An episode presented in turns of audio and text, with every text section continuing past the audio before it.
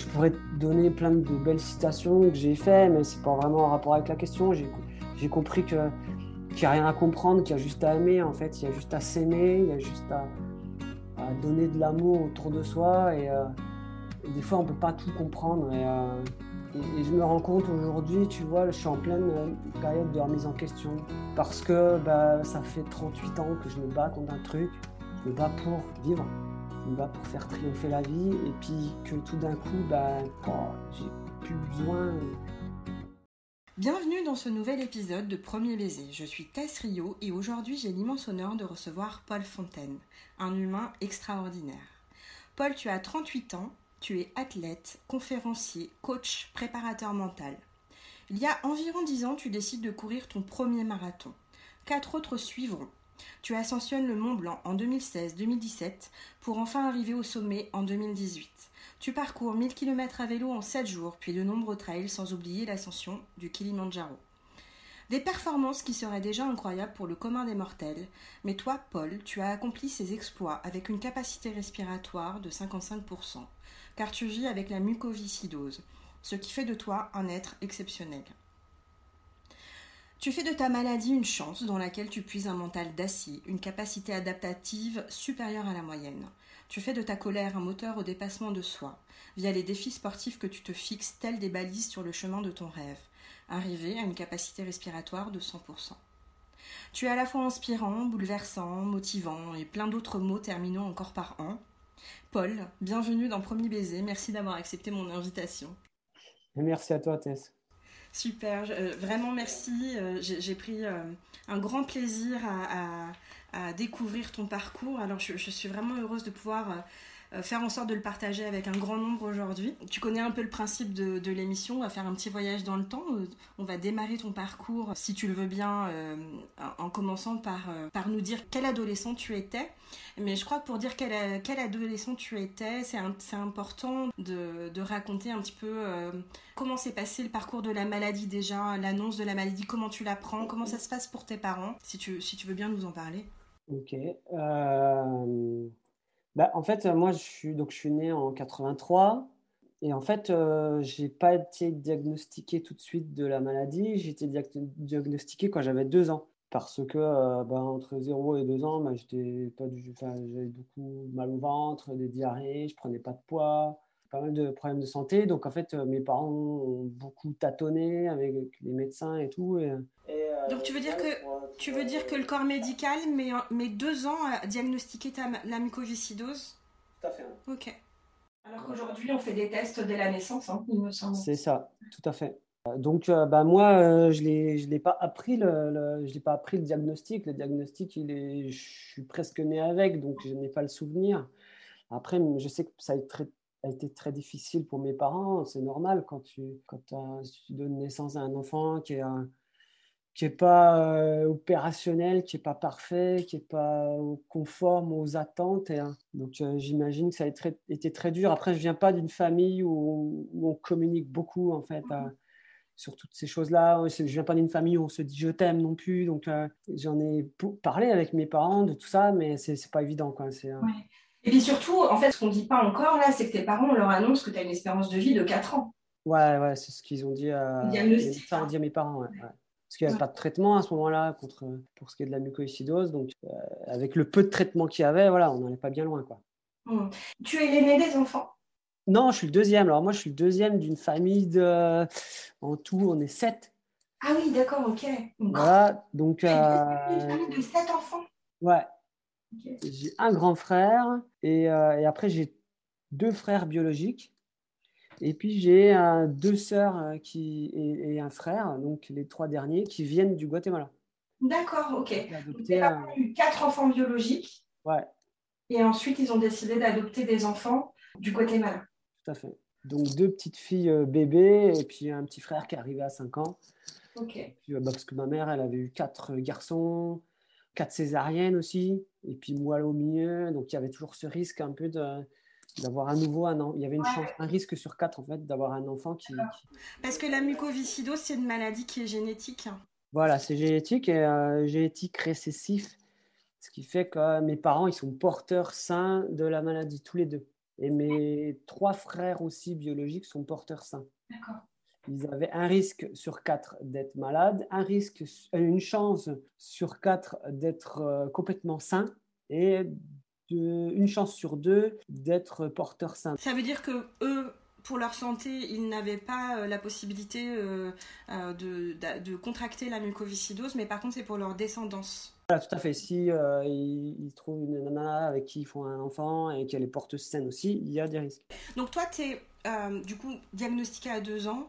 Euh, tes parents, j'imagine, enfin voilà, tu, as une espérance de vie de, qui est donnée de 4 ans. Donc tes parents vivent avec un espèce de couperet, enfin, et toi aussi finalement. Donc tu grandis dans cet environnement-là. Mon père est agriculteur, ma mère, elle a bossé à la crèche et était nounou. elle, elle, est éducatrice de jeunes enfants. Et puis, euh, bah, avec euh, mes trois frangins, j'ai eu la même éducation qu'eux, en fait. Euh, tout pareil, pareil. ce que tu veux dire, c'est que tu n'es pas élevé en enfant malade. Voilà, il n'y a aucune différence. Je, je, faisais tout comme mes frères, à part que bah, quand c'était la moisson et qu'il y avait de la poussière partout, j'avais pas le droit d'y aller. Oui, parce qu'il fallait protéger tes poumons. Voilà, mais sinon, je, je faisais tout comme mes frères. On, allait, on allait courir ensemble, mon père nous emmenait courir. Qu'est-ce qui fait qu'on sait que tu es malade à l'époque Physiquement et. Euh, une certaine maigreur. Quand j'étais bébé, j'avais le ventre gonflé, un peu comme les, enfants qui sont malnutris là. Mais tu dis j'étais élevé, j'étais élevé comme mes frères. Euh, donc la maladie, elle était vécue euh, sans être vécue finalement. Ou tu avais, avais, des problèmes de santé quand même, et du coup on voyait que on savait que tu étais malade. En fait, par rapport à d'autres patients, alors aujourd'hui, il y a 7000 patients en France qui vivent avec la mucoïcidose. Euh, c'est beaucoup des enfants. Je sais que par rapport à tous ces autres patients, j'ai eu beaucoup de chance aussi. J'ai beaucoup de chance aussi. Alors, il y en a certes qui, en fait, on n'est pas tous égaux par rapport à la maladie. Parce que euh, parce qu'il y a des degrés d'atteinte qui sont différents. On ne sait pas trop pourquoi. Parce qu'il y a des hygiènes de vie qui sont différentes. Il y a ce qui se passe là-dedans qui, qui est différent aussi. Et du coup, toutes les mucoïcidoses sont différentes. J'avais le même âge que Grégory Marshall, ce chanteur de la Starac, là, qui quand il est parti, il avait 24 ans. Moi, j'avais le même âge que lui. Puis il y a des petites filles, des enfants qui sont euh, ben, qui, ont, 6 ans et euh, qui sont déjà sous perfusion, des traitements qui sont très très très lourds et, parfois plus lourds, plus lourds que moi encore. Quoi. Je crois que tu, tu, le situes un peu comme ça, jusqu'à tes 15 ans, tu vis à peu près... Euh, à peu près normalement, je fais mes traitements, je vais à l'hôpital tous les 6 mois à Paris. Et puis, euh, et puis je prends mes, médicaments, mes comprimés, mes cachets, mes aérosols. Euh, mais j'ai une vie normale en dehors. Donc, tout le monde, dans ta famille en tout cas, tes frères et sœurs, ta famille proche, tes parents, on sait que tu es malade évidemment. Voilà. Tu as des traitements qui t'emmènent à Paris régulièrement, etc. Mais tu vis normalement. Après, je me rappelle que bah, depuis tout petit, hein, je... en fait, quand j'étais petit, je ne mangeais pas mon père m'a amené à la décharge pour me forcer à manger. En gros, euh, si je mangeais pas ma choucroute ou je sais pas quoi ce jour-là, euh, il me laissait à la décharge. Est-ce qu'on peut rappeler peut-être que, euh, parce que en fait moi je l'ai appris en préparant l'émission, que la, la mucoviscidose atteint aussi le système digestif En fait, il y, a une composante respiratoire qui fait qu'il y a un encombrement permanent des, des, bronches.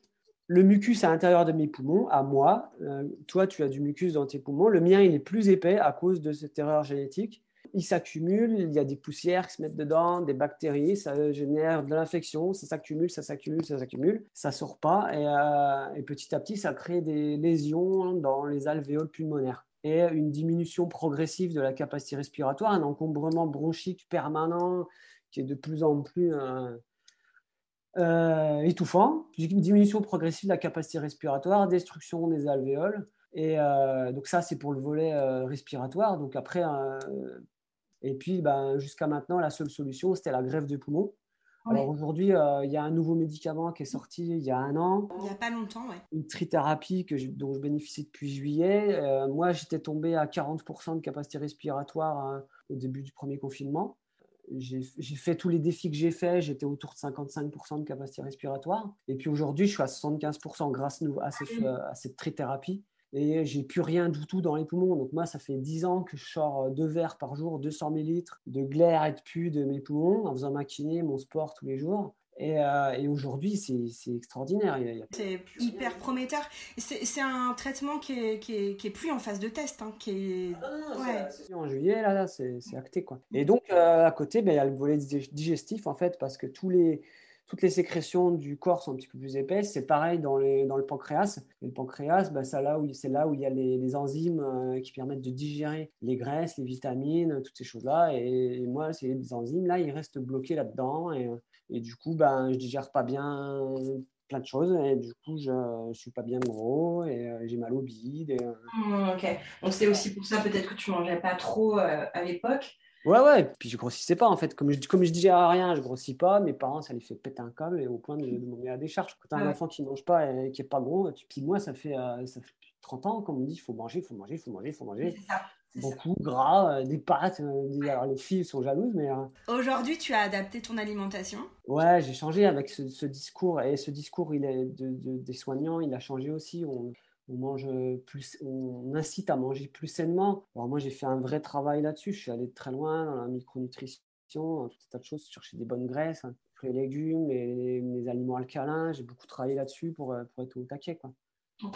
On va revenir à, l'adolescent Paul, parce que c'est hyper intéressant, évidemment. Il fallait, en parler quand même, je pense. Évidemment. Donc on revient à cet adolescent qui euh, vit plus ou moins quand même normalement, malgré les traitements. Tu, sais où je veux en venir, puisque l'émission s'appelle Premier baiser. Euh, comment ça se passe, toi, les relations amoureuses, du coup, à cette époque-là? Est-ce que c'est un sujet pour toi, ou est-ce que ça vient bien plus tard? Alors c'est là qu'on a, commencé à rigoler. Quand j'étais au, ouais, au primaire, comme tout le monde, j'avais mon amoureuse, voilà après, au collège, euh, c'était un peu pareil. Les filles, je ne m'intéressais pas trop, à part en troisième, tu vois. Moi, tu vois, j'étais le petit élève euh, sage, tu vois, l'élève modèle qui est assis au milieu de la classe, au deuxième rang, tu vois, pas premier, parce que, mais pas dernier non plus. J'avais, j'avais je sais pas, 12 de moyenne. Je bossais bien, je faisais mes petits devoirs tout bien, et puis voilà, quoi, je ne faisais pas d'histoire. Après, euh, j'étais connu dans tout le, le, primaire, dans tout le collège parce que, euh, bah, parce que cette maladie et parce que mes parents venaient euh, euh, tout, à chaque rentrée au mois de septembre, ils venaient récupérer de l'argent et parler de la mucoviscidose. Les élèves savaient que, qui j'étais. quoi. Et en fait, quand je suis arrivé au lycée, j'ai je changeais complètement. Donc, j'étais dans une ville. Cette fois, j'étais à Dole. Donc, en fait, j'ai choisi de ne pas en parler. En fait. Pourquoi tu voulais plus en parler? Parce que l'adolescence, parce que j'avais peur d'être rejeté, j'avais honte. Ah oui, avais honte d'être malade. Ouais, voilà, je, crachais des trucs dégueulasses et je me dis, mais qui c'est qui va vouloir de moi? En plus, euh, je vais mourir. Donc tu faisais comme si la maladie n'était pas là Exactement. Donc, au lycée, personne n'était au courant que tu étais malade J'avais juste la CPE, euh, la prof principale, quelques profs et voilà. Quoi. Donc euh, quand j'ai commencé à faire des perfusions d'antibiotiques en intraveineuse, je mettais un bandage par-dessus la perf là, qui était dans mon bras, le cathéter. Et puis, euh, je, disais que j'avais une tendinite je sais pas quoi, je me faisais dispenser de sport. Je rasais les murs pour aller à l'infirmerie pour changer la, perfusion avec l'infirmière aussi. C'est tout un cinéma, je mettais des grands pulls, je cachais le petit tuyau qui était toujours euh, trop long et, la poche qui était dans le sac banane qui était toujours bien trop visible pour moi. Donc, je faisais tout pour, pour pas que ça se sache, en fait. Et, euh, j'ai commencé une période aussi où j'ai commencé à faire de la muscu, à faire, parce que j'avais de la kiné tous les jours. La kiné respiratoire Respiratoire, oui. Avec un kiné qui, qui, qui, est venu, qui vient à 7 h du matin depuis que j'ai. Donc, toi, ta journée, elle démarre par la kiné respiratoire Depuis que j'ai 5 ans, ouais, c'était ça. Même peut-être même peut-être avant. Ce kiné, je il est venu à la maison pendant 20 ans, tous les jours à 7 h Quoi. Et avec lui, ben, j'ai commencé à faire des, des pompes à ce, à ce moment-là euh, pour avoir un peu de muscle et tout, puis mieux donner le change, tu vois. Donc, euh, je faisais tout pour pas que ça se voie et pour faire semblant. Quoi. Ok. alors, les filles. Euh, il n'y a pas de filles, là, a priori. non, il n'y a pas de. En fait, si, après, j'ai commencé, si, en première, j'ai commencé à avoir. En fait, si tu veux, moi, mon parcours avec les filles, euh, qui va de, du lycée, en passant par le BTS, en passant par la fac, parce que j'ai fait lycée, BTS agricole, puis fac d'histoire-géographie. pendant toutes ces années, j'étais amoureux tout seul. Donc, euh, j'étais euh, voilà, euh, amoureux du, regard, comme ça, j'étais très, tu sais, comme dans les films et tout, là, le truc n'existe pas. Et du coup, voilà, je, me faisais du mal tout seul. Donc tu, tu, te faisais, tu fantasmais ta vie amoureuse, tu croisais un regard, un sourire, peu importe. Euh, mais, mais concrètement, tu, tu y allais bah, Au bout d'un moment, j'y allais. Et puis du coup, bah, forcément, la meuf, elle me connaissait pas. Ou alors, elle m'a jamais calculé. Enfin, il ne se passait rien. Donc c'était un carnage. Donc ton, premier baiser, il arrive, il arrive quand alors, ton premier baiser? J'étais en BTS. J'avais plus de 18 ans. Et en fait, c'était un pari un pari débile euh, parce qu'il y avait une meuf, euh, enfin une fille, enfin la pauvre, qui me regardait depuis quelques temps, je le savais, et, euh, et moi j'étais pas chaud, tu vois, et j'en avais parlé à mes potes de, BTS, et, et c'était la, la, classe de BTS agricole, enfin on était 16 gars dans la classe, et on avait fait un pari débile, et il m'avait dit de toute façon, t'as même pas les couilles, tu vas rien faire. Donc à un moment donné, j'ai mon appareil 10 balles, et, et, je suis allé embrasser quand elle est sur, un, sur le temps de midi, quoi. Et puis après, on est resté ensemble une semaine. Euh, et après, j'ai arrêté tout ça parce que c'était pas du tout intègre et, euh, ça n'avait pas de sens. Quoi. Puis, enfin, aujourd'hui, je sais pas, je sais pas ce qu'elle fait, cette fille, mais euh, voilà, je m'en excuse, c'est terrible. Et puis après, bah, donc ça, c'était le premier baiser. En fait, ça le, le, BTS, ça a été une transition pour moi parce que ça m'a permis de m'éloigner de, de, la ferme familiale, de mon village où en fait, mes parents, si tu veux, on n'avait pas le droit de sortir avec mes frères parce que bah, ils avaient cette image des jeunes du village qui, qui boivent des canettes de bière et qui fument sur les marches d'église. Et euh, ils voulaient pas ça pour nous. Et du coup, il y avait assez de travail euh, à, la, à la ferme pour aller traîner les rues, je sais pas quoi. Donc, si tu veux, dans mon village, je connaissais personne. Et je mm. connais toujours personne, je connais très peu de monde. Et donc le, BTS m'a permis d'avoir mon appart, de m'éloigner de tout ça, de sortir tous les jeudis soirs avec mes potes. On sortait en boîte, j'ai pris mes premières cuites. Voilà, on s'est beaucoup. Je me suis demandé pendant deux ans ce que je foutais là et j'ai eu mon BTS, euh, j'ai eu 10 tout rond, tu vois. Après, je suis parti en, fac d'histoire. Donc là, l'idée c'était de devenir euh, prof d'histoire JO, c'est ça? Prof d'histoire, ouais, avec l'idée que euh, avec les vacances et tout, quand t'es prof, ah oui, d'accord. Donc toi, tu aménagé ton avenir avec euh, des vacances scolaires. Euh. Enfin, je me suis aménagé aussi avec toutes les croyances que j'avais, avec les croyances qu'on m'a apportées aussi. Euh. J'entends, enfin moi, en fait, mon, mon, trip, ça aurait été de bosser dans l'aviation. Enfin, je voulais être dans l'armée de l'air, en fait, à la base. Mais en vrai, j'étais dans un déni profond pendant X années jusqu'au bac, en fait. Donc après, au bac, je suis arrivé, je me suis dit, ben, j'aimerais bien bosser dans les moteurs d'avion et tout ça, mais en même temps, il fallait récupérer une école d'ingénieur, j'avais pas le niveau, mes parents, ils n'étaient pas chauds, du coup, je suis parti en BTS sous, selon les grands conseils de mes parents, parce qu'en fait, euh, si je vais pas bien plus tard, je vais pouvoir revenir sur la ferme. Hmm. Donc euh, j'envisageais mon avenir euh, professionnel en tant que malade.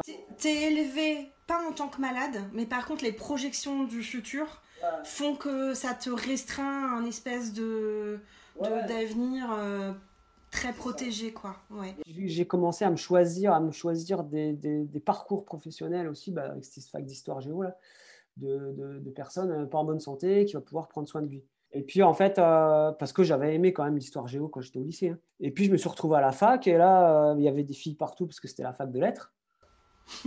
Alors là, on voit un grand sourire qui illumine le visage de Paul. Alors voilà, je, je me suis pris des vents et des vents et des vents. Ah oui, puis euh, je t'ai pas raconté, en BTS aussi, j'étais amoureux d'une autre fille qui était magnifique et tout. Elle s'appelait Olivia.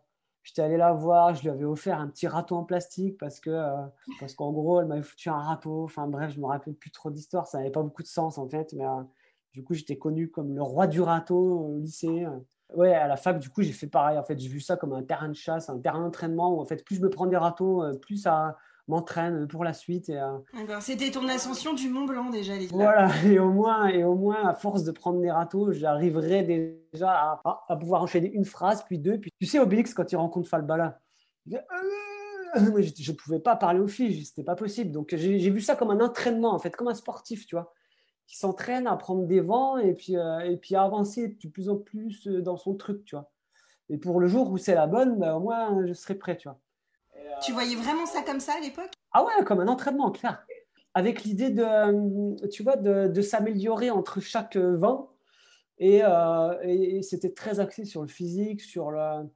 Où en fait, euh, je voulais que la meuf, quelques temps après, elle commence à regretter de ne pas avoir dit oui, je sais pas quoi, tu vois. parce que, parce que j'avais acheté des belles fringues entre temps, parce que je sais pas quoi, tu vois, des, trucs superficiels. Et en fait, j'étais quelqu'un de très superficiel parce que je parlais jamais de moi vraiment.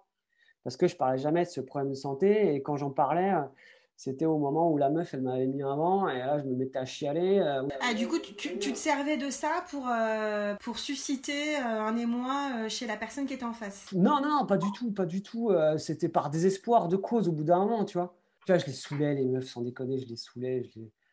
J'étais, j'étais, harcelais pas, mais c'était pas loin, quoi. Et, jusqu'au jour où il y en a une, je lui, je ai mis la sous je lui ai mis ma perfusion sous le nez pour lui faire comprendre que j'avais un problème de santé c'était ma façon à moi d'être authentique et ça, sortait. Mais c'était très maladroit, en fait. C'est hyper maladroit et c'était tellement trop, quoi. Donc c'était un carnage, voilà. J'ai tellement mal vécu ce truc-là que les années d'après, en fait, euh, j'étais toujours euh, à Besançon, à la fac ou quoi, ou en préparation à l'UFM, que euh, ben, j'ai commencé à, à vouloir. Parce qu'en fait, si tu veux, mon, sexuellement, ma première fois, c'était à 24 ans. Voilà. Avant, j'étais dans un délire aussi, euh, ouais, il faut que ce soit la bonne, et parce que tu vas te marier. Mais c'était lié à ton éducation? Éducation euh, catholique, euh, pas, pas, intégriste, hein, mais normal, catholique normal, parce que mes parents, ils avaient connu que eux, et il fallait faire comme ça, et voilà. Je t'ai entendu dire dans d'autres interviews que de 15 à 25 ans, tu étais dans une période assez déni au niveau de la maladie, où, où finalement, t'attendais presque Enfin, t'attendais de vivre en fait. J'attendais après les chercheurs, après les, les médecins, après les traitements, euh, j'attendais après ces choses-là et puis euh, j'attendais après ça pour tout. En fait, j'attendais le bonheur, j'attendais l'amour, j'attendais le travail. T'attendais qu'il se passe quelque chose euh, d'extérieur à toi en tout cas, qui viendrait changer ta vie. Et qu'est-ce qui se passe? Tu dis qu'à 25-26 ans, tu as un déclic. C'était cette fameuse fille là à qui j'ai mis la perfusion sous le nez. J'étais à la fin aussi de, de mes études je me suis rendu compte que ce n'était pas ma vocation pour tout un tas de raisons. Et euh, je me voyais pas du tout en salle des profs ou avec mes anciens collègues de fac. J'avais envie de, voir du monde, j'avais envie de, me lâcher, j'avais envie de m'amuser. Et, donc j'ai eu une grosse période de, remise en question à partir de ce moment-là où, j'avais du temps en fait, je voulais plus faire la fac. Donc j'ai commencé un BTS NRC, euh, négociation relations clients par alternance, dans le but de, je voulais bosser dans le commerce en fait. Et puis, bah, ça, j'ai eu un an et demi, là, deux ans de période de remise en question où j'ai commencé à écrire dans un journal intime parce que je me posais beaucoup de questions, j'avais beaucoup de colère en moi, j'en voulais à Dieu, à mes parents, au monde du travail, aux filles, à la terre tout entière. J'avais beaucoup d'injustice là-dedans. Je me suis mis à écrire pour faire sortir tout ça. Je me suis mis à faire du vélo pour faire sortir toute cette rage aussi, faire sortir aussi les questions qui tournaient en boucle. Euh, et, pour lesquels je n'avais pas de réponse. Et c'est comme ça que, que, je suis arrivé au sport et euh, que petit à petit aussi, je suis arrivé à, chez Decathlon. J'ai bossé 5 ans à Decathlon, rayon vélo. Ok. À Besançon, ouais. Finalement, c'est le vélo qui te met le pied à l'étrier. Et, et tu commences le sport comme ça.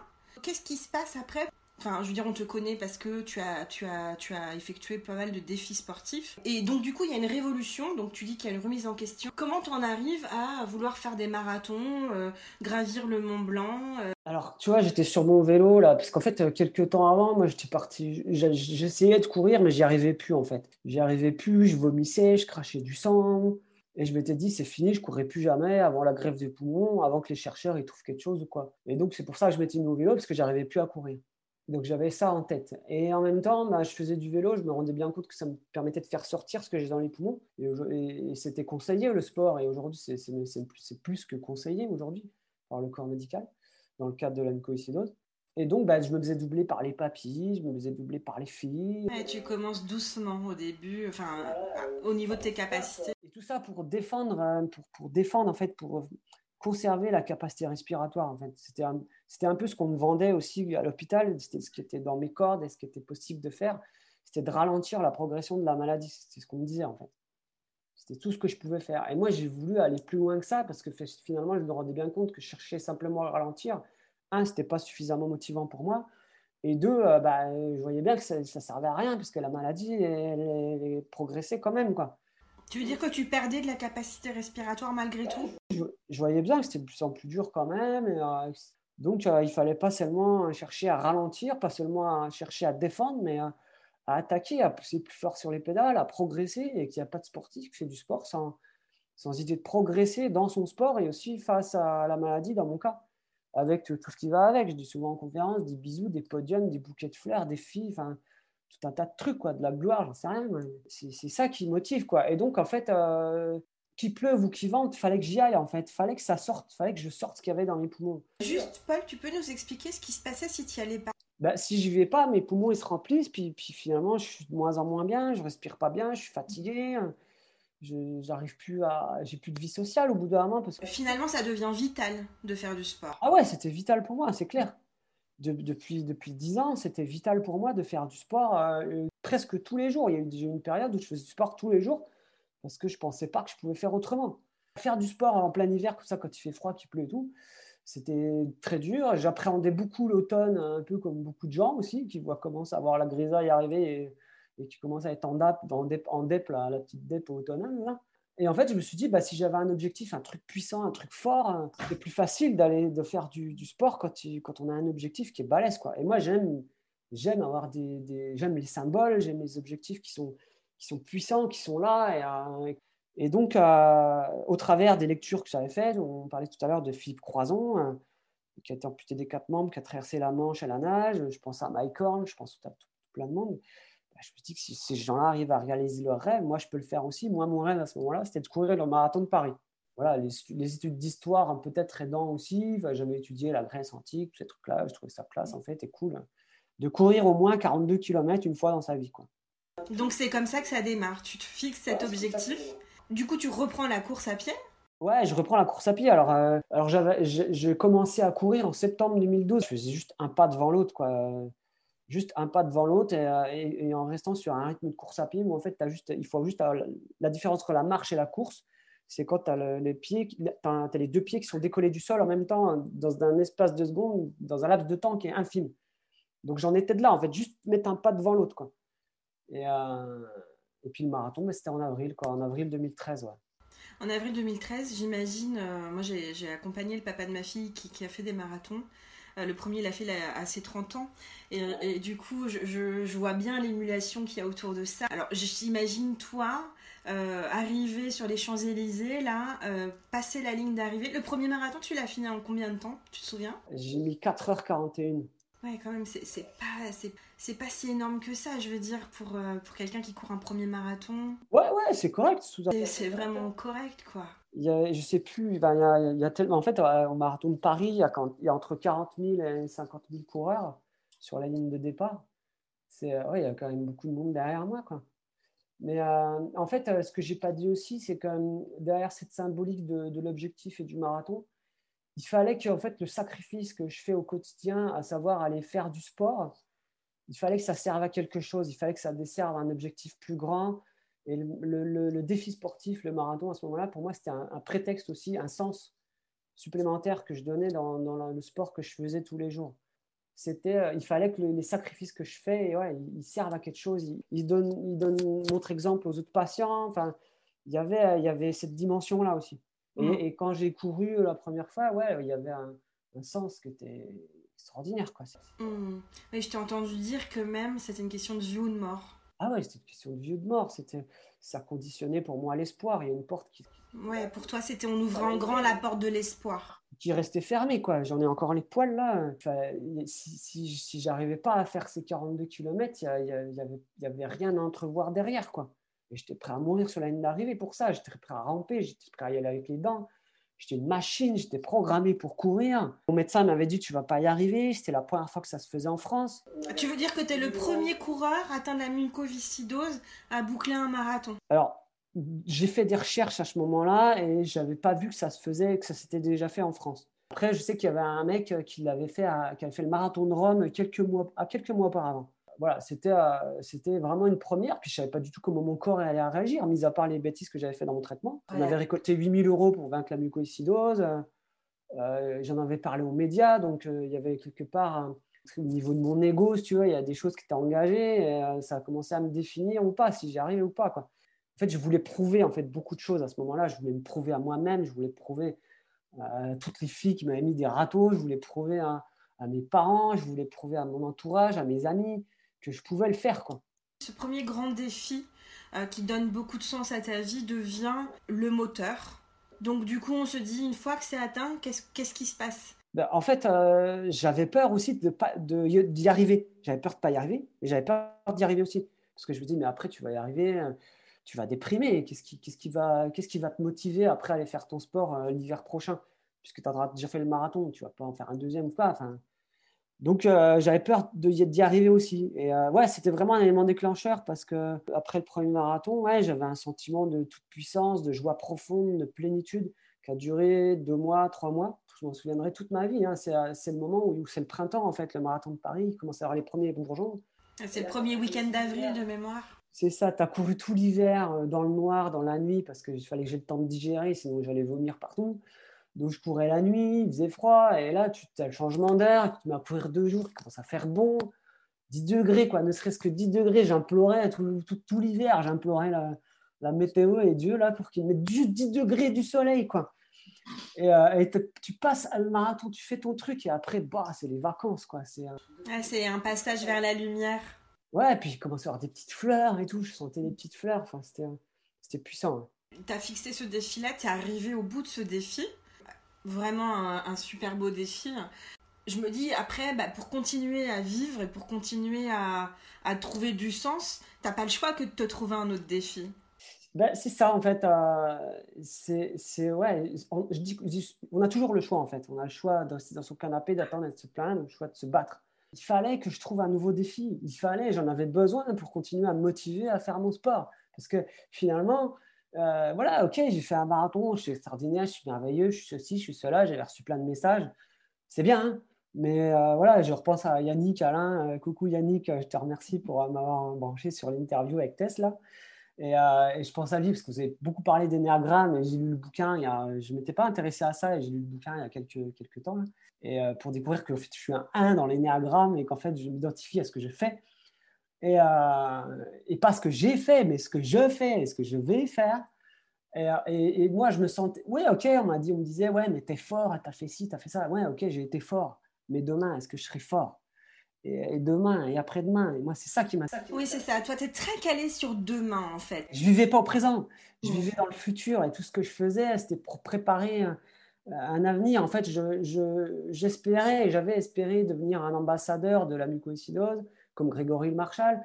J'avais espéré que le marathon, ça me permette de rencontrer plein de gens extraordinaires. Euh, euh, et, c'est arrivé, mais pas tout de suite. Et donc, euh, j'ambitionnais tout ça. Et puis, petit à petit, j'ai commencé à vouloir faire des conférences aussi pour raconter tout ça.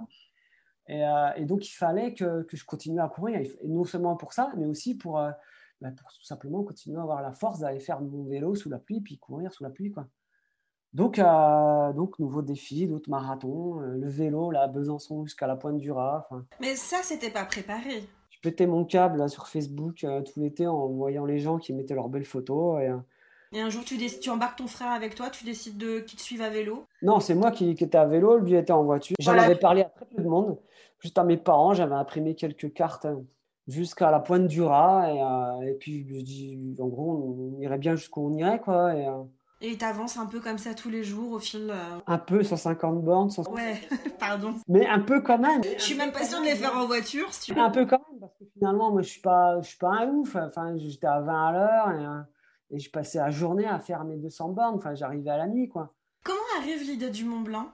Ah, ben, après avoir fait un, un premier marathon, un deuxième, un troisième, où en fait j'ai découvert que j'apprenais beaucoup sur moi aussi parce que le défi sportif, ouais, je me suis rendu compte que j'apprenais beaucoup sur la maladie, sur moi, et qu'en fait c'était un catalyseur de vie, j'ai trouvé, et que je vivais beaucoup d'émotions, que je rencontrais des gens de plus, plus extraordinaires. Ouais, il fallait continuer sur le Mont Blanc, il fallait euh, aller sur ce toit de l'Europe. Bah oui, logique quoi. Bah ouais, c'était, ça me, je sais pas, ça me, ça me, ça me parlait quoi, comme la pointe du rat, va savoir pourquoi. Ben, j'étais jamais allé, ça me faisait kiffer, quoi, c'est tout. Je, suis, assez extrême, en fait, comme bonhomme, et euh, j'aime bien la force de la nature, la violence de la nature, tu vois. J'aime bien aussi la, autant la violence de la nature que, que, le côté calme et coucher de soleil, tu vois. Et le Mont Blanc, ouais, ça m'attirait beaucoup, et euh, c'était un beau symbole avec cette association, là, mon pote, d'ensemble au sommet, avec la mucocidose, avec 30% d'oxygène en moins au sommet du Mont Blanc. Je trouvais ça hyper cool dans le symbole. Et brandir un drapeau là-haut, j'avais des parents, des gamins qui me soutenaient, qui vivaient avec cette maladie. On était tous exaltés. Ouais, tu deviens aussi un messager pour toutes ces familles et pour toutes ces personnes. Les, parents, ils venaient me voir à Decathlon, ils en avaient les larmes aux yeux, quoi. Le, le, Mont Blanc, avant d'arriver au sommet, il s'est passé trois ascensions. Ouais, ouais. il y a eu deux ascensions et c'est la troisième où tu as pu atteindre le sommet. C'est ça. Parce que les éléments étaient trop forts, c'est ça? Parce que c'est la montagne toujours ouais, qui, qui, décide en dernier recours. La première fois, il faisait trop froid. Euh, la deuxième fois, on s'est retrouvé dans un brouillard givrant. On voyait plus rien, donc on a fait demi-tour. Enfin, on s'est arrêté à 4500 mètres. 4500 mètres, on est à 300 mètres de but Ouais, mais 300 mètres, c'est deux heures de marche. 300, on parle de 300 D+, un mètre de dénivelé positif. Et, euh, et puis pareil, j'allais à un rythme qui était très lent en fait, parce que je respirais pas bien. Donc euh, le challenge pour moi, c'était la sécheresse de l'air euh, qui collait tout à l'intérieur de mes poumons, qui m'empêchait de tousser.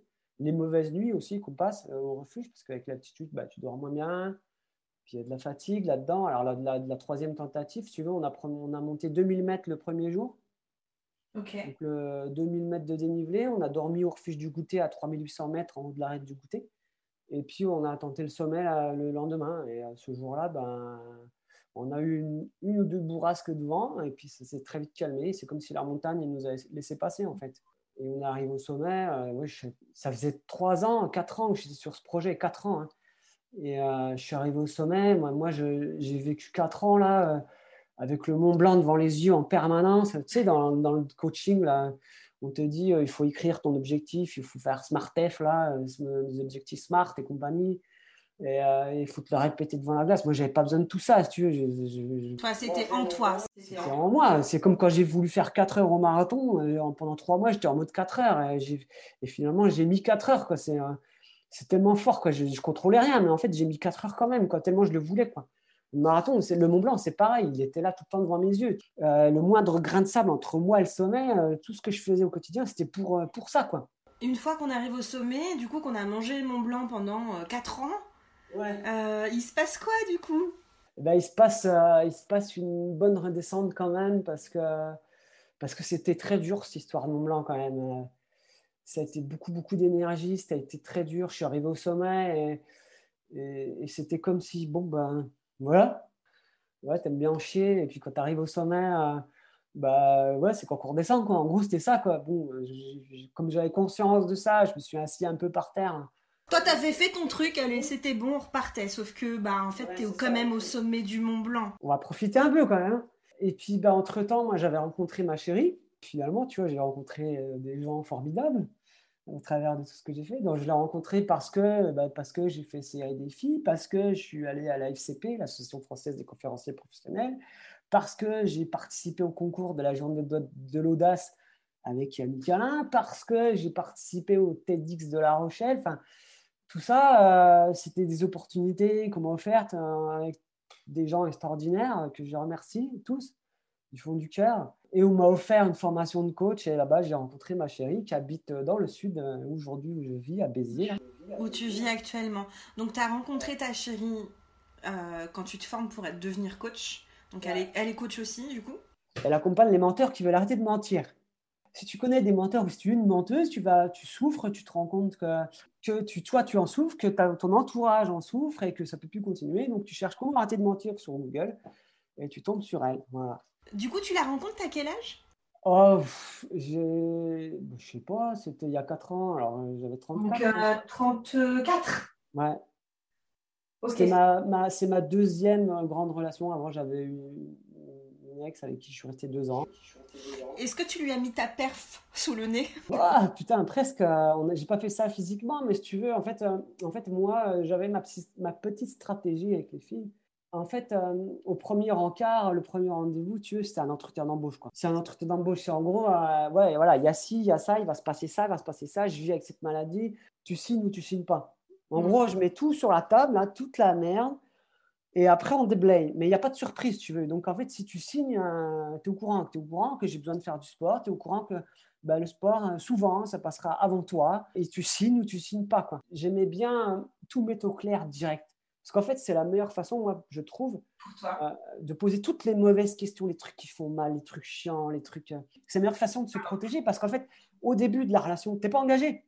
Donc en fait, tu mets tout ça sur la table et si la fille, elle signe pas, ben, tu t'en fous, tu vas voir ailleurs. C'est très drôle parce que pour quelqu'un qui fait tomber les masques et qui fait euh, en sorte que les menteurs arrêtent de mentir et que les menteuses arrêtent de, mentir, elle est tombée euh, vraiment avec la bonne personne qui, euh, qui n'est pas du tout dans la séduction comme on pourrait l'imaginer au début d'une rencontre, qui, qui y va, qui pose ses bagages sur la table et qui dit bah moi c'est comme ça, c'est pas autrement. J'étais dans une situation là, si tu veux, avec cette maladie où il fallait que je passe par là en fait, hein. parce que parce qu'il y a des choses euh, encore aujourd'hui peut-être qui nous attendent et qui sont pas drôles et hein. c'est comme tout le monde parce que la maladie ça fait partie de la vie. Alors elle, elle dit aujourd'hui que ben c'est cool parce qu'au moins elle sait à quoi s'attendre en fait. En fait, comme je, suis, je vis déjà avec une problème de santé, au moins elle sait ce qui va m'arriver, tu vois. Une fois que tu arrives au Mont Blanc, c'est quand même encore une fois un défi qui est quand même hors norme. Euh, le temps de voilà de, de, laisser infuser tout ça euh, parce que tu es un homme de défi ça, tu le respires tu le, on le sent on sent bien que c'est ça qui te fait avancer qui est ton moteur comment on fait pour se fixer des défis toujours plus hauts et plus importants que la fois d'avant? C'est-à-dire une fois que tu as fait le Mont Blanc, c'est quoi? Il se passe quoi? Euh, C'est l'Himalaya. Aujourd'hui, tu arrives à vivre euh, concrètement euh, en profitant du, du, présent sans forcément avoir des, des, big défis à te, à te fixer. Donc, si tu veux, depuis, depuis le Mont Blanc, en fait, j'ai perdu en fait en capacité respiratoire. C'était plus compliqué pour moi de courir. J'avais plus vraiment d'objectifs sportifs. J'avais plus de rêves dans, ma, dans, ma, dans, ma, boîte, là, dans mon casier. Et si tu veux, voilà, les, capacités physiques, elles diminuaient aussi. Donc, en fait, j'étais parti sur un objectif personnel qui était de, de, respirer à 100%, de continuer à grappiller des pourcentages. Euh, donc, je faisais tout, j'ai continué tous les jours, tous les jours, hein, euh, comme depuis 10 ans, à, faire mon maximum au quotidien pour vider, nettoyer mes poumons et, atteindre cet objectif de respirer à 100%, qui, est tout à fait illusoire, mais qui, qui moi, me permettait d'avancer, en fait, parce que j'y croyais du fond du cœur, du fond des tripes. Euh, mais je suis convaincu qu'il faut avoir des rêves suffisamment grands pour ne pas les perdre de vue quand on les poursuit. Oscar Wilde. Voilà, je faisais beaucoup de yoga, beaucoup kiné, je continuais à courir, et puis des trails par-ci par-là, mais avec plus vraiment des grands coups d'éclat comme ça, parce qu'en fait, j'en avais tellement chié que. Euh, et, je voyais en fait au travers de, mon parcours professionnel, parce qu'en fait, euh, tous ces défis aussi étaient censés nourrir ce que je disais en conférence et me permettre de décrocher des conférences. Et en fait, moi, ce que j'aimais dans les conférences, c'est faire des conférences, mais c'est pas vendre des conférences. Je me rends compte qu'en fait, quand tu es, conférencier professionnel, 90% du boulot, 95% du boulot, c'est du marketing. Et, euh, et, moi, c'est pas ça que je voulais, en fait. Et, euh, du coup, bah, mon, travail, mon activité professionnelle, elle n'a jamais décollé vraiment depuis, depuis, depuis six ans. Donc là, tu parles de quoi? De, de conférencier? Et en fait, ce que, ce que je veux dire par là, c'est que ça ne servait à rien de vouloir faire d'autres défis, d'autres coups d'éclat, sachant que ça n'allait rien m'apporter en termes de conférences derrière. Et, et, que, et que d'autant plus que j'avais pas plus, plus l'envie que ça de faire quelque chose de, de, fort. C'était vraiment très dur hein, ces deux dernières années. Tu vois, l'année dernière à Noël, euh, en Noël 2020, je me disais putain, mais ça va s'arrêter là, quoi. Je vais, je, vais mourir, quoi. Enfin, mmh j'en pouvais plus, quoi. Je j'arrivais plus. Je, me, je, me, disais, je me demandais si j'allais vivre encore trois mois de plus avant en être greffé, quoi. Il y a des moments où tu n'as même plus envie de, de, ta chérie, où tu passes la journée au lit, des jours, des, toute la semaine, parce que tu es, rempli de merde dans les poumons. Donc j'en étais de là, et, euh, et, puis ce médicament qui est arrivé, qui était extraordinaire. Ah, c'est le médicament qui a refait basculer ah bah complètement. en fait, euh, Olivier Véran a fait son annonce. Euh, j'ai appelé l'hôpital, je leur ai dit mais moi euh, bon il faut on y va quoi. Ils m'ont dit oui mais il y a ça à faire, il y a un examen, il y a un scanner, il y a un machin. Puis en plus c'est les vacances d'été. Je dis mais vous rigolez, ça fait 30 ans qu'on attend le bordel là. Moi je le veux tout de suite, je le veux demain. Hein. Est-ce que tu es en train de dire qu'il fallait être éligible pour pouvoir suivre ce traitement? Ouais, il faut, faut, être éligible. Ah ouais, ça c'est super important parce que aujourd'hui, sur les 7000 patients, il y a 85% des patients qui sont éligibles à ce traitement. On n'est pas tous éligibles. Mmh. Donc, euh, les, gens, et, puis même moi, enfin, aujourd'hui, encore beaucoup de désagréments au niveau du bide. Donc, on n'est pas tiré d'affaire pour autant. Hein. Et, je passe encore beaucoup de temps, euh, par envie, mais, et, parce que je ne sais pas quoi faire d'autre non plus, mais, mais aussi par besoin euh, de, prendre soin de moi, de faire maquiller, du sport, du yoga, euh, m'étirer, euh, bien manger. Enfin, tout ça, c'est encore hyper, hyper important pour moi. Hmm. Donc aujourd'hui, tu n'es plus vraiment, entre guillemets, c'est plus ces grands défis-là qui te nourrissent. Ça veut dire que. Tu parles trop vite parce qu'en fait. Parce qu'en fait, si tu veux, moi, il y a plus d'un an, avant que j'aille de trithérapie, on m'avait proposé de faire le Kili. Je leur avais dit, non, mais moi, je suis mort, je ne peux plus rien faire, c'est plus pour moi. J'allais venir, j'allais y venir, Paul. Parce que j'ai vu que tu l'avais fait en 2022, le Kilimanjaro. Et oui, il y, a, un an, je leur avais dit, moi, je peux pas, je, suis plus en forme, j'ai plus envie de faire de la montagne, ça me fait pas du bien, la rando, ça me me faisait pas tousser en fait la rando. Et c'est ce que je cherchais, c'est ce qui me fait du bien dans le sport. Et donc, avec cette trithérapie, bah, les mecs, ils m'ont rappelé en novembre, là, l'association Gravir pour guérir. je me suis dit, bah, allez, euh, enfin, il me dit, enfin, moi, je leur dit, mais j'ai pas un rond. Euh, euh, il me dit, Natalia, il me dit, non, non, mais t'inquiète, l'argent, on en trouvera, c'est pas un problème, on, s'en fout, tu viens. on veut un patient dans l'accordé, tu viens. Donc, donc j'ai saisi l'opportunité, c'était balèze. Puis finalement, ça, c'était à l'automne 2021. Euh, et puis, on était au sommet euh, en janvier 2022, là, après 7 jours de trek. On était 12 dans la cordée. Et, euh, c'était une opportunité que j'ai saisie. Et, puis, finalement, bah, ça l'a fait. J'étais pas du tout sûr d'y arriver, mais, ça l'a fait. Ouais, l'altitude du, du Kilimanjaro? 5895 mètres. Alors, c'est quelque, le Kili, c'est un, un rêve que j'avais évoqué dans parfois en interview, en conférence, et puis euh, c'était pas non plus quelque chose qui me prenait au trip. Mais voilà, on m'offrait cette opportunité. Euh, on est allé avec le parrain de Vinca c'est moi qui l'ai branché dans l'affaire. Il y avait mon frère, il y avait. T'as embarqué un peu la, famille, les proches, les potes. Tu, tu, fais ça? C'est ça. C'était une aventure extraordinaire. Puis avec tous les, on avait six guides sur place et des Tanzaniens, 40 porteurs tanzaniens qui portent des charges extraordinaires. on oublie souvent sur les ascensions aussi les, gens qui sont autour et qui te permettent de pouvoir, euh, toi, grimper. Avec le sourire, équipé comme de la merde, euh, c'est extraordinaire. Genre, c'est une leçon de vie, quoi. Est-ce qu'il y a une leçon à tirer de tous ces exploits physiques euh, Quelque chose que tu tires de ça, un enseignement que tu tires de tout ça Parce que tu disais tout à l'heure, j'ai appris beaucoup sur moi-même. Qu'est-ce que tu as appris sur toi et par rapport à, tous ces exploits? J'ai appris euh, au travers des entraînements et tout ça, et des défis que qu'il n'y a pas de problème, qu'il n'y a que des solutions, que euh, qu'il faut juste qu'il faut se mettre en action. Ce que je veux dire, c'est que quand tu n'as pas envie, tu mets tes baskets. De toute façon, il faut que j'y aille. J'avais besoin d'y aller. Donc, il fallait que j'y aille, même si j'avais pas envie. Donc, en fait, tu, mets tes pompes et puis tu vois ce que ça fait. Si c'est trop dur, si ton corps il veut pas, si tu pas les jambes, ben, tu reviens et tu te mets au lit, puis tu regardes si tu as besoin de dormir. Et si, tu t'endors, c'est que ton corps il a besoin de dormir. Mais si tu arrives à courir, ben vas-y, puis tu es déjà dehors avec tes baskets aux pieds, donc même s'il pleut, ben, tu continues. En fait, il faut essayer dans la vie, il faut, expérimenter, je pense. Et, donc ça, c'est vraiment une, leçon que j'ai retenue, c'est d'expérimenter, d'essayer, d'agir et, euh, et, de, donner un maximum de sens à ce qu'on fait.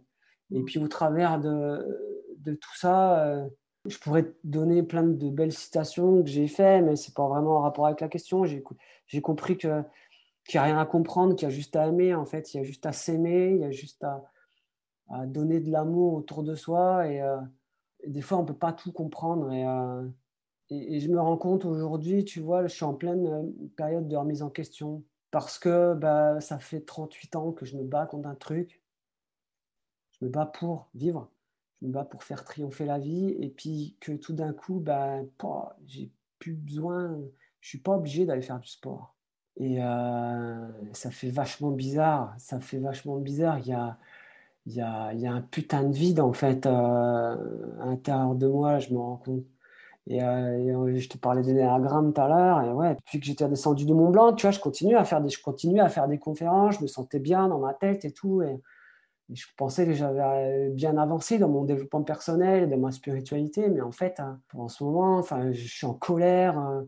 On vit dans un monde où des fois je me dis c'est difficile de ne pas être en colère, mais euh, j'ai beaucoup de colère encore et, euh, et parce que en fait j'ai pas d'objectif parce que je fais rien. Je sais pas que je fais rien je fais du potager je fais, ma, je, fais je fais ma permaculture dans mon jardin je ramasse des déchets tous les jours. Et en fait euh, j'ai besoin de nouveaux défis en fait. J'ai besoin d'aller faire quelque chose. Et cet été je me projette là j'aimerais bien faire un, le GR5 ou quelque chose comme ça. Mais tu vois des, des, des défis à des rythmes plus lents plus cool. J'ai besoin de réfléchir en fait et, euh, d'avancer dans mes démarches euh, un peu dans ma tête. Quoi. Je comprends que cette maladie était moteur et si on prend un peu euh, un camembert de ta vie, elle, prenait quasi 100% du camembert et que finalement aujourd'hui elle prend beaucoup moins de place et, et, ben comment comment on occupe cette place qui est laissée entièrement par ça? Et c'est un nouveau en fait c'est un nouveau défi en soi tu veux, d'un coup, la vie, là, putain, je me dis, mais à quoi ça sert la vie, quoi?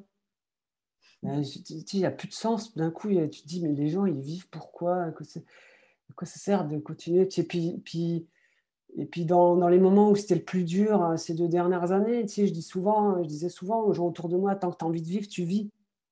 Tant que tu as envie de vivre, tu vis. Mais en fait, euh, bah, dans les jours, c'est ce qui me maintenait en vie, c'est ce qui me donnait envie de vivre. Et, euh, et je me suis rendu compte qu'en fait, l'enjeu, c'est l'envie. C'est juste ça, c'est l'envie, d'avoir envie. Parce que c'est facile à dire, mais avoir envie. Si tu remplis tes journées de BFM TV, et des débats télévisés présidentiels, là, mais, tu râles toute la journée, mais, mais, du coup, tu remplis tes journées de râlerie de jour en jour, de semaine en semaine, de mois en mois, et en fait, ça sert de vivre. et je pense que ben, avoir envie de vivre, c'est cultiver la joie et l'amour au quotidien et, poser des actions pour, pour favoriser tout ça. Et c'est vraiment agir pour ça, quoi, pour, pour mm. que ce soit là. On va rebondir sur la joie, puisque tu sais très bien que c'est un, petit fil rouge hein, dans mon émission. Comment tu cultives ta joie et est-ce que tu as ramené un petit objet euh, symbolique à présenter aux auditoristes Alors tout à l'heure, je t'ai dit que j'avais pas bien fait mes devoirs et j'avais pas bien réfléchi, mais en fait, hein, je suis allé piquer ça dans la, la boîte à bijoux de ma chérie. Et euh, ouais, c'est une fleur de vie et euh, en acre. Je pense à elle, quoi, parce qu'en fait, elle a tout le temps de sourire. C'est un truc de fou. Elle rigole tout le temps, toute la journée. Elle fait des blagues. Et moi, je suis pas un modèle de joie. Hein. Ma chérie, ouais, elle a tout le temps le sourire, c'est un truc de fou. Donc elle t'inspire au quotidien la joie. Ah ouais, là-dessus, là-dessus, ouais, c'est clair. C'est trop beau. si tu avais quelque chose à dire à, ce Paul de 15 ans là qui venait de qui, qui, commençait à rentrer dans le déni, euh, à attendre un petit peu qu'il se passe quelque chose et quand on voit tout ce quand même euh, même si tu es dans une nouvelle période de transition actuellement et on comprend bien qu'il y a quelque chose à, réinventer, en tout cas à créer, et, et, c'est pas encore tout à fait euh, défini. Néanmoins, euh, on est loin du petit adolescent qui attendait qu'il se passe quelque chose. Tu, lui dirais quoi à, ce petit Paul? Je dirais, mais agis, fonce, essaye, expérimente. une action après l'autre et t'avances quoi t'avances faut, faut, essayer faut essayer faut essayer et tant que tu ne sais pas, tu ne sais pas. Et, je dis souvent en conférence, la vie, c'est comme le poker. Si tu ne poses pas les bonnes questions, si tu ne tu poses pas les questions qui dérangent, si tu ne vas pas voir les gens, si toi, tu ne t'expérimentes pas, il ne se passera jamais rien, en fait. Donc, il faut, faut se bouger la couenne. Faut. J'avais un pote à la fac qui disait faut, faut se mettre en danger. C'est extrême comme, euh, phrase, mais c'est la vérité. Il faut, sortir de sa zone là se foutre dans son petit danger à soi, sans, forcément euh, détacher à sa carte de sécurité sur l'autoroute, tu vois, mais il euh, faut prendre des risques en fait. J'ai toujours cette sensation, j'ai toujours cette peur de passer à côté de ma vie, de passer à côté d'une vie qui peut-être est un, peu plus courte que, les autres. Et en fait, j'ai eu envie dans mon parcours de laisser une trace, de, laisser quelque chose. Mais en fait, en vrai, je m'en fous et je vis pour moi, je vis pas pour la trace que je vais laisser, parce qu'en fait, on s'en bat les couilles, la nature, elle s'en fout de moi, tu vois. Tu sais, j'ai dit plein de choses en conférence. Aujourd'hui, il y, y a, des trucs que je suis plus d'accord avec, tu vois. Mhm. Je me croyais tout puissant et je pensais qu'avec le dev perso, le, yoga, le travail sur soi et tout, j'arriverais à faire plein de trucs. Et en fait, c'est toujours la mort qui gagne à la fin, en fait. Et tu as beau, tu crois que tu sais plein de choses, mais en fait, tu sais rien. Et la maladie, elle peut te péter la gueule comme ça en rien de temps ouais, ça m'a ça m'a calmé un coup, comme j'ai pris une tarte quand même. J'aborde les choses avec beaucoup plus d'humilité aujourd'hui, je pense. Mais, mais moi, je suis vraiment intimement persuadée euh, que la clé, c'est l'amour. Euh, ouais, c'est clair. Je vais te dire, je vais partager quelque chose qui est, qui est, hyper perso, mais j'ai accompagné euh, ma maman jusqu'à son dernier souffle et, et j'ai su ce jour-là. Tu vois, j'ai compris. Alors, avec beaucoup d'humilité aussi, parce que peut-être que d'autres personnes peuvent comprendre d'autres choses. Mais moi, je me suis dit ce jour-là, la seule chose qu'on emmène avec soi, de l'autre côté, mais vraiment, c'est l'amour. C'est l'amour qu'on a donné et c'est l'amour qu'on a reçu. Et c'est tout, tout ce qui compte au bout du compte, tu vois. C'est ça, et euh, euh, pour moi, c'est euh, c'est ça l'immortalité, en fait. C'est quand tu aimes, tu continues à aimer ta maman et te remémorer les souvenirs de elle, de, des moments que vous avez vécu ensemble, de savoir qu'en fait vous êtes passé à cet endroit-là et qu'à cet endroit-là, cette saison-là, ce jour-là, il y avait telle fleur. De, de ça, m'émeut. Mais euh, de, de, te rappeler ce moment-là, c'est ce qui fait qu'elle est toujours là en fait. Et, c'est ce lien-là, je pense à Interstellar, euh, c'est quelque chose qui est évoqué dans le film. Euh, c'est l'amour qui fait que les gens ils sont toujours là. Mm. Et, on parle d'amour. Pour moi, c'est l'amour qui sauvera le monde. Et, et c'est notre conscience individuelle à tous qui sauvera le monde si, si tant est qu'il y a quelque chose à sauver, à part l'humanité. Et, tout à l'heure, on parlait de la joie. Et en fait, l'amour, la joie, c'est c'est les gens beaux, les gens qui sont joyeux, c'est ça la beauté, c'est la joie. Il n'y a, pas de, a pas de beauté sans joie. Et, si, si quelqu'un qui n'a pas la joie et qui sourit pas, il peut pas être beau. Et, si tu as la joie et que tu as l'amour, tu as forcément une grande partie de la santé derrière. Et si tous les gens étaient comme ça, et tout, tout le monde sur Terre faisait un peu du dépassement de soi, se sortait de sa zone de confort par rapport à ça, pour, pour aller chercher la difficulté plutôt qu'attendre qu'elle nous tombe dessus, et, s'apprendre au travers de cette difficulté, mais le monde, il serait, ce serait le paradis. En tout cas, j'entends que tu reviens à, beaucoup de simplicité actuellement dans ta vie, finalement. Peut-être l'essentiel.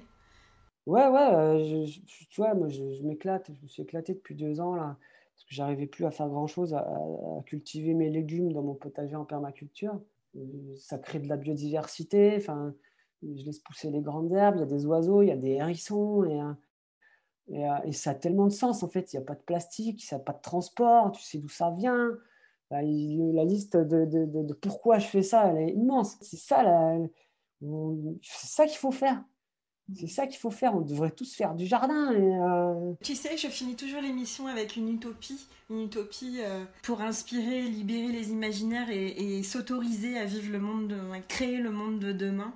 Ce serait quoi ton utopie pour le monde, Paul? C'est ça, faire, faire, cultiver son petit jardin en permaculture euh, au maximum, exploiter. Euh, pour moi, la permaculture, l'agroforesterie, c'est une, grande, grande solution.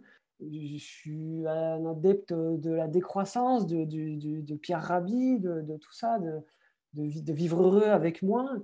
Et puis je me dis qu'il n'y a pas de mauvaises personnes sur Terre, il n'y a que des gens qui ont peur, qui ont des fausses croyances, qui ont des barrières limitantes et qui ont besoin de courage pour affronter tout ça, de besoin de, et cultiver son, jardin, cultiver la joie, cultiver l'amour. Et, si toi, tu me souris aujourd'hui et que moi, je te souris, ben, ce soir, tu vas voir ton enfant, ton, chéri, et, tu vas leur sourire aussi parce que tu auras passé une bonne journée. Et puis eux, demain, ils verront quelqu'un d'autre. Et puis c'est comme ça que le monde, il change.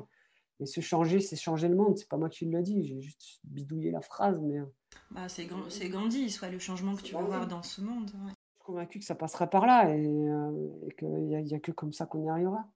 Bah écoute, ce sera le mot de la fin.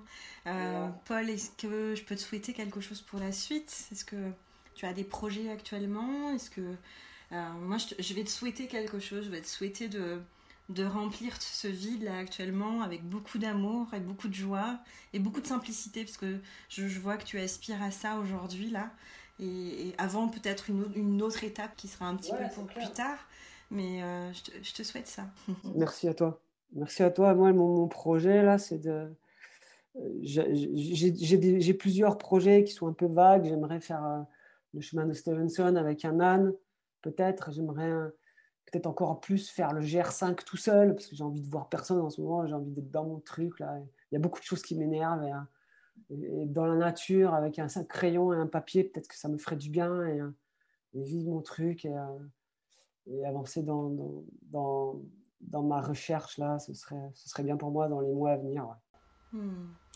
Paul, je vais te remercier. merci. Merci, merci, d'avoir participé à cette émission.